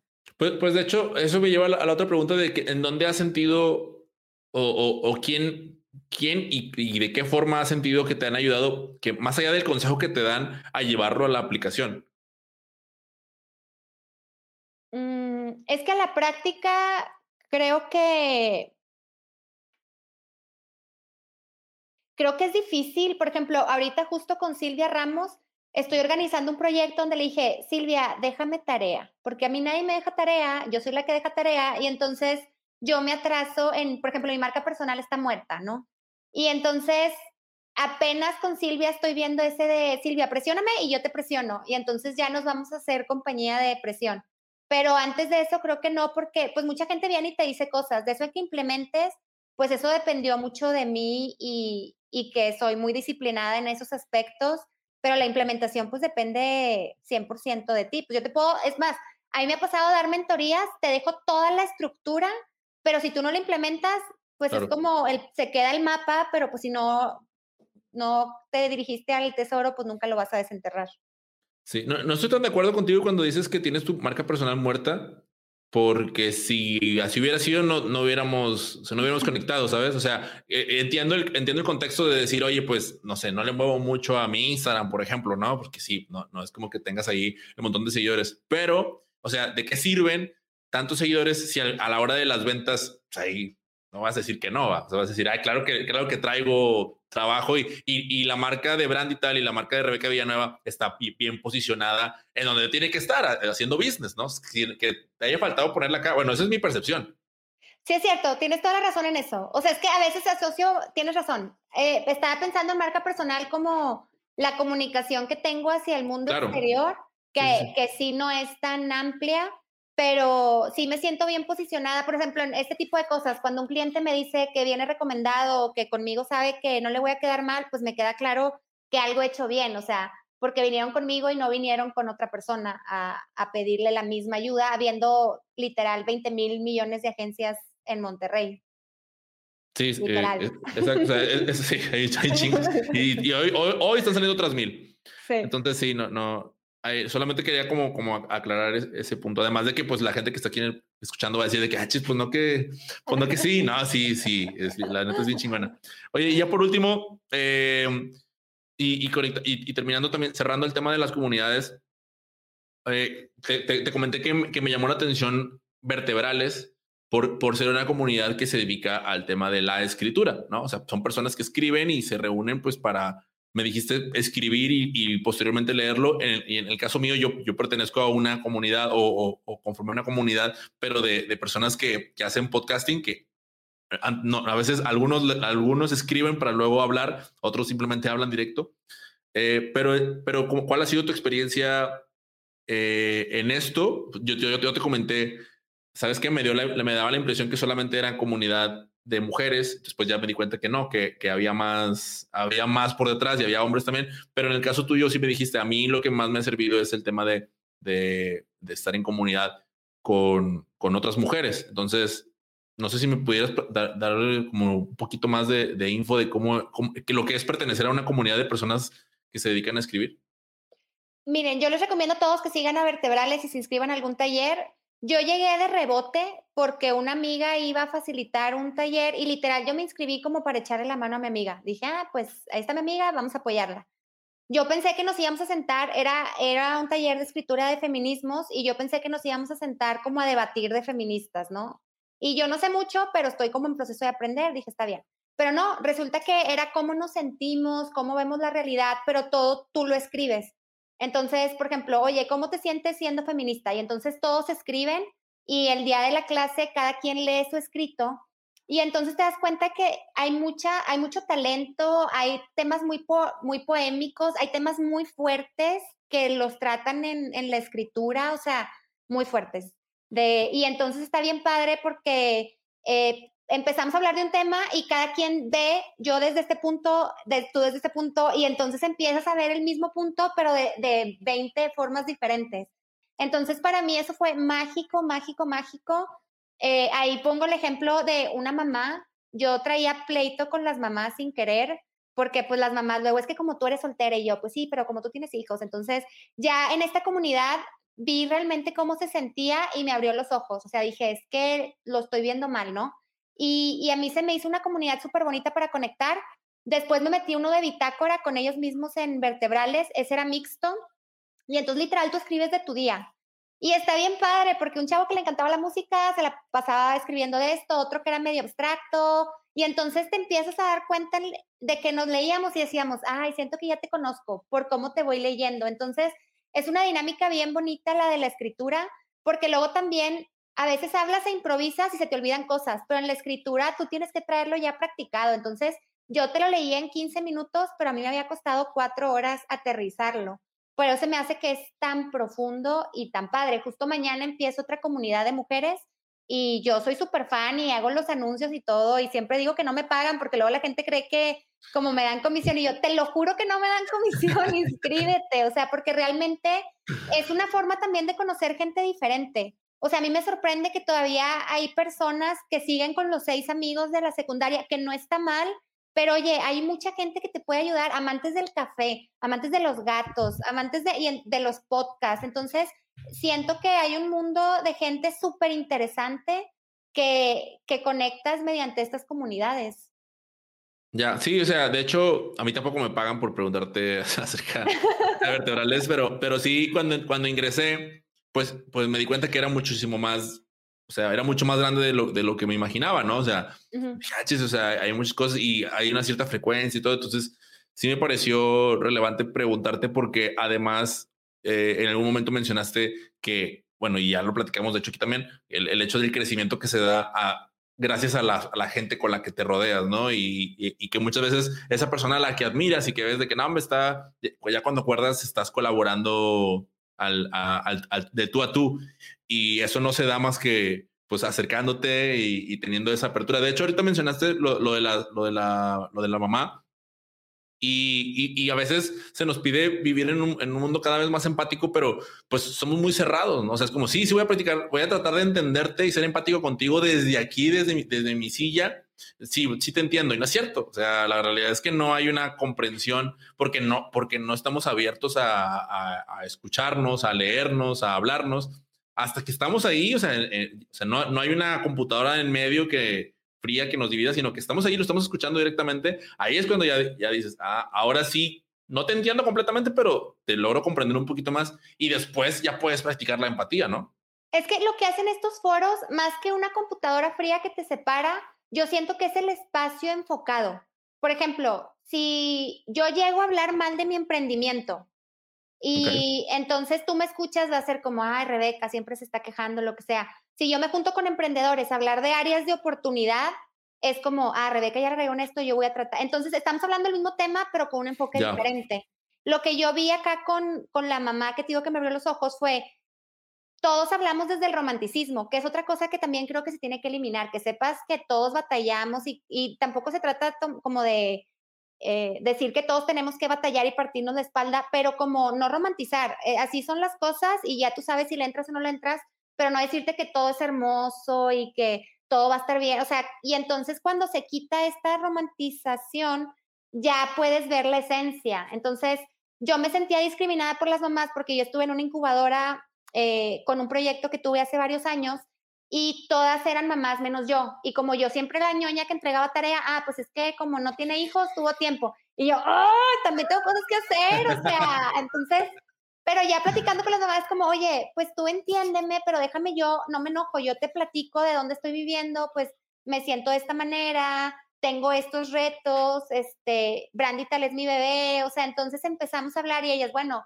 entiéndeme, tengo estos retos y, y ya lo ves con otra perspectiva y, y sabes que estás en un ambiente donde no te van a juzgar, porque también a veces lo que pasa en los networkings es que todo mundo es, CEO de empresa don chingona, ¿no? Y es, oye, pues vamos a decir la verdad, estamos creciendo, o sea, somos dos, no sé, como también esta honestidad nos ayuda a que no, a que no se idealicen las cosas tanto.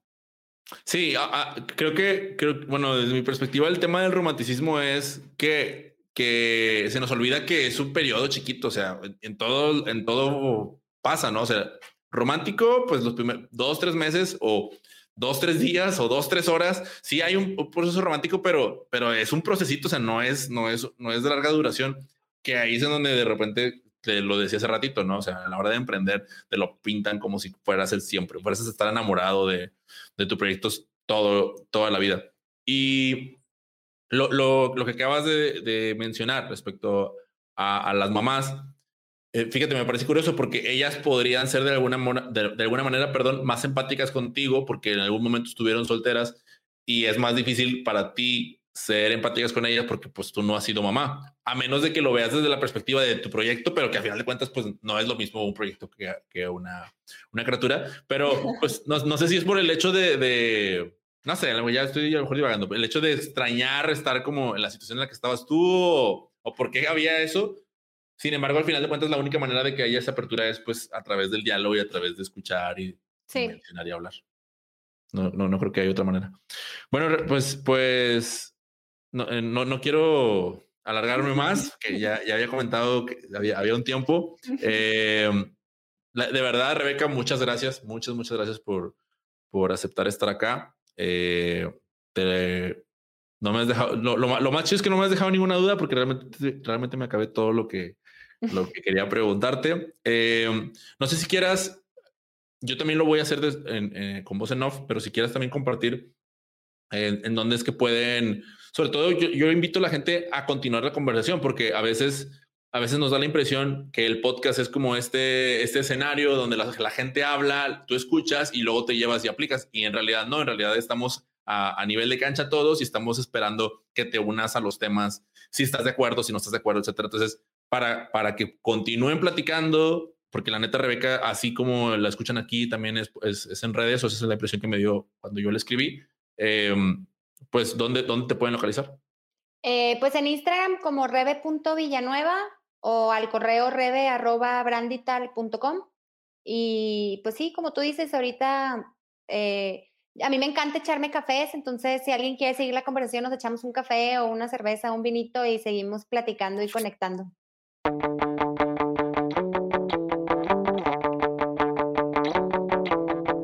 Hasta aquí el episodio con Rebeca. Ya la escucharon. Si quieren continuar la conversación tanto con ella como conmigo, ya sea con una cheve o un café, mándenos un mensaje y estaremos muy, muy contentos de recibirlo y de conversar con ustedes y sobre todo de conocerlos. Antes de, despedirme, quiero invitarte a que te suscribas al newsletter de Sin Dirección, el, cual consta de dos partes, o, o, consta de dos newsletters, mejor dicho. Uno es a inicio de mes, son las Mike News, y el otro es la ruta. La ruta es este proceso o este caminito que compone tres partes, la preparación, la ejecución y el descanso para un mejor desarrollo personal que me encanta estar compartiendo contigo y sobre todo me encanta recibir tu feedback. Nos vemos o nos escuchamos la próxima semana. De verdad, gracias por llegar hasta acá. Nos escuchamos pronto.